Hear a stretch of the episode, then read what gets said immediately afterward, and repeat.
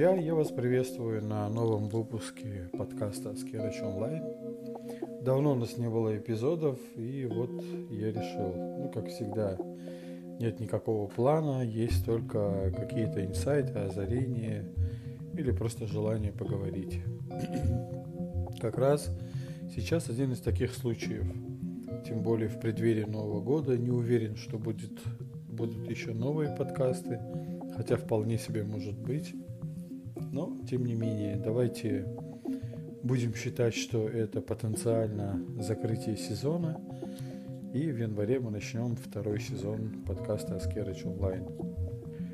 Даже если будет еще один выпуск, в январе мы начинаем второй сезон.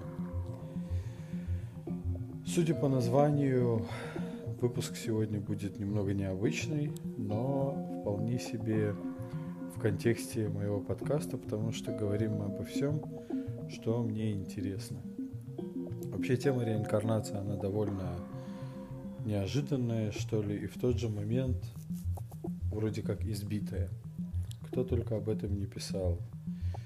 Сразу оговорюсь, я не знаю э, позиции официальных религий в части реинкарнации. Я не знаю, что об этом говорит ислам, либо христианство, либо какие-то другие религии.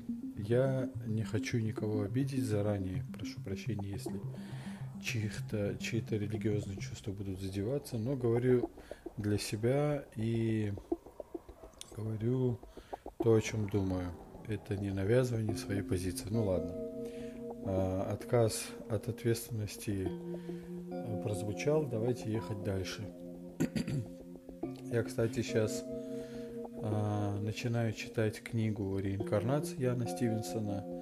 Это исследователь, который изучил огромное количество случаев в Европе, которые указывают на факт перевоплощения.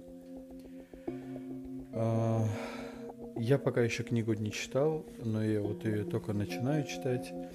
По мере прочтения книги я буду, наверное, выходить в эфир с темами, которые поднимаются в этой книге, и сделаю точно небольшое резюме. Но э, буквально на днях я услышал теорию о том, что человеческая сущность, то, что мы называем душой,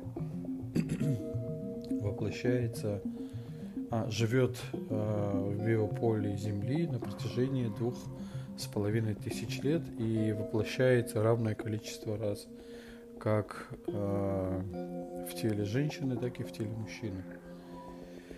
И задача сущности на протяжении этого периода времени как можно сильнее развиваться.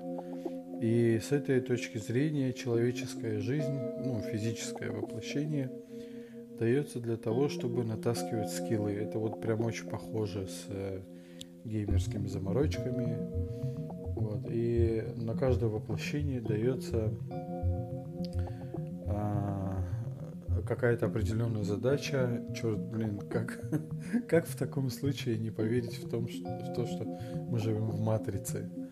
Вот. Но тем не менее, а, на каждое наше воплощение, на каждую нашу жизнь у нас есть задача, судя по этой теории. И помимо того, что нужно выполнить задачу, но, как правило, мы ее не осознаем.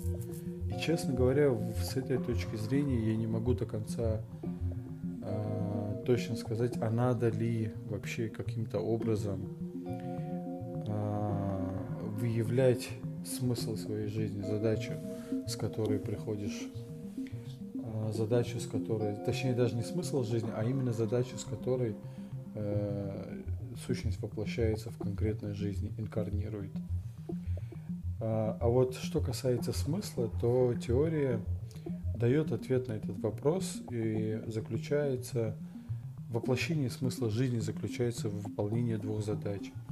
Первая задача – это принесение пользы, ну, я так понимаю, людям вокруг, природе, там, я не знаю, но тут уже кто на что гораздо. Фантазируйте, как хотите. И вторая, но не по значимости, а по очереди, по мере того, как я это вспомнил. Но я так думаю, первая по значимости – это постоянное развитие. Ну, как я и говорил, раз мы двух, на протяжении двух с половиной тысяч земных лет э, воплощаемся на этой тренировочной базе под названием Земля, значит, нужно натаскивать себя, свои скиллы и, скорее всего, по большей части речь идет о пресловутых soft skills, потом все, что касается совести, доброты, там, ну, я не знаю, опять-таки, я пока что не могу для себя ответить на вопрос, кто и чью волю выполняет, хотя с точки зрения этой самой теории речь идет о э, вселенском разуме, высшем существе, тот, кого мы часто называем высшим божеством, богом, там, ну и так далее. Вообще, если, ну, давайте теперь про мое отношение к этой всей истории. Если исходить из таких вот гипотез, то на самом деле жить становится гораздо проще и комфортнее, наверное. А, куда-то уходит страх. И во главу угла становится развитие. То есть, грубо говоря, все проблемы отходят на второй план – и даже проблемы воспринимаются как некий такой челлендж, выполняя который мы, собственно, набиваем себе баллы в определенные качества. И, в общем-то, жизнь обретает смысл, цели и так далее. И это очень круто. Есть еще несколько моментов интересных э, в этой теории. Говорится, что я сейчас объясню, почему я это говорю. Там говорится, что чем больше людей оплакивает уход человека в мир иной, а, тем больше у него шансов попасть, попасть в высшие слои биосферы Земли. То есть, то есть имеется в виду, что там есть несколько уровней, 1, 3, 9, я не помню сколько, именно то, что касается биосферы Земли.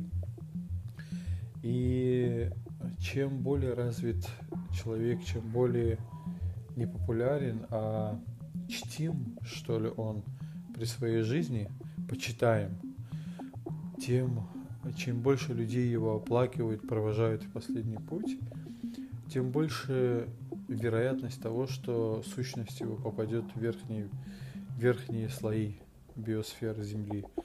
И второй момент, а, в зависимости от того, на каком уровне стадии развития находится сущность, а, с той стадии он примерно и будет начинать следующее свое воплощение.